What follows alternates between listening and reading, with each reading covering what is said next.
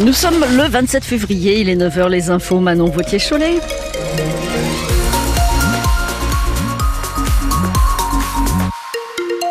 Encore un petit peu d'humidité dans l'air, un temps qui va rester couvert mais sec, prévu par Météo France, en tout cas pour aujourd'hui. Euh, des éclaircies prévues également en fin de journée, température maxi entre 8 et 11 degrés. Une enquête ouverte dans la Vienne après le passage d'un faux prêtre. Enquête pour tentative d'escroquerie puisqu'au mois de janvier, deux hommes venus de Belgique se sont rapprochés de plusieurs communautés religieuses chez nous. L'un des deux donc expliquant être un prêtre, l'autre ne disant pas un mot.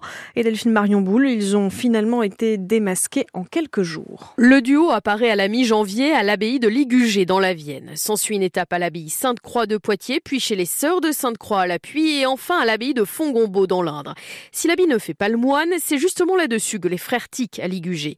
L'homme se dit prêtre en Belgique et membre de la communauté des Dominicains, sauf qu'il porte l'habit de la communauté de Saint-Jean. S'il semble bien au fait de l'histoire de l'Église et des congrégations religieuses, il possède en revanche de grosses lacunes cultuelles, et c'est là-dessus que le père Gourrier tique lorsqu'il rencontre le duo à Poitiers quelques jours plus tard. Le fameux prêtre belge est en effet incapable de lire le missel, le livre saint où se trouvent tous les textes de messe. Et puis c'est finalement le lendemain, à Fongombo, que les doutes laissent définitivement place à la suspicion et à la disparition lorsque l'on demande au prêtre belge son célébrette, c'est-à-dire l'équivalent de son passeport religieux. Lui et son acolyte s'évanouissent comme par miracle dans la nature. le mis en cause est évidemment recherché en ce moment pour être entendu par la police. Deux morts et quatre blessés, c'est le terrible bilan du choc entre un camion et deux voitures hier. Ça s'est passé en fin de journée à Lusignan sur la départementale 150 à Londres de la ville. Un enfant fait partie des victimes. Une personne est toujours en urgence absolue. Les circonstances du drame, elles, restent à éclaircir. Vous retrouvez ces informations sur francebleu.fr. L'envoi de troupes occidentales en Ukraine ne doit plus être exclu. C'est ce qu'a assuré Emmanuel Macron hier soir après avoir réuni une vingtaine de chefs d'État pour réaffirmer le soutien de l'Occident à l'Ukraine après plus de deux ans de guerre. Le président ukrainien Volodymyr Zelensky demande plus de moyens pendant que ses forces accumulent en ce moment les revers face aux Russes. Le président français assure donc qu'il fera tout ce qu'il faut, je cite, pour que la Russie ne puisse pas gagner cette guerre. Faut-il supprimer le permis à vie? Le Parlement européen se pose la question à partir de ce matin, avant un vote demain. L'idée, c'est de faire passer une visite médicale aux conducteurs tous les 15 ans pour vérifier notamment leur vue et leurs réflexes. Les députés européens débattent donc aujourd'hui et demain, même si certaines associations dénoncent déjà une discrimination envers les plus âgés. La marque Poitou, censée promouvoir les produits locaux, se termine par un raté. En 2016, souvenez-vous, elle était lancée en grande pompe au Salon de l'Agriculture à Paris avec un objectif, mettre en avant les produits de chez nous, de la Vienne, des Deux-Sèvres, avec ce fameux logo rouge, son grand P et son cœur au milieu.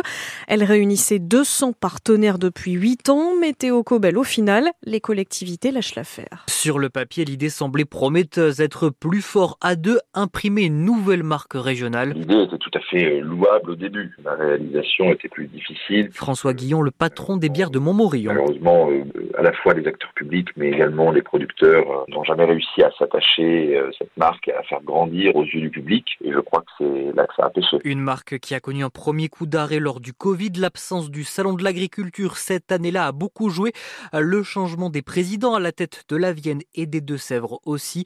Coralie Desnoux. Si son graphisme était apprécié, eh bien, il y avait plus une difficulté d'identification. C'est plus compliqué pour notre département et on l'a très bien vu euh, au salon de l'agriculture. Quand on a fait le stand de Sèvres, les gens nous disaient "Ah mais c'est la première fois que les deux Sèvres sont au salon." Alors seul moins d'intérêt de poursuivre pour Alain Pichon, le président de la Vienne. Comme nous étions deux, euh, quand il y en a un des deux qui arrête, c'était un peu difficile de continuer seul. Mais est-ce qu'il n'y a pas eu aussi peut-être un, manque de volonté politique? Euh, Sûrement. Il faut aussi se rendre compte de l'évidence. Hein. Cette marque Poitou qui, depuis quelques années, est en sommeil assez profond. Les deux présidents qui n'enterrent pas pour autant cette marque. Il laisse la possibilité aux adhérents de la reprendre, euh, mais cette fois-ci sans les collectivités. D'ailleurs, le département des Deux-Sèvres doit justement annoncer ce vendredi sa nouvelle marque, cette fois pour euh, promouvoir uniquement les produits de Sévrien au Salon de l'Agriculture. Le Premier ministre Gabriel Attal, lui, est arrivé sur place tôt ce matin à Paris. Il est attendu de pied ferme par le secteur en colère depuis plus d'un mois maintenant.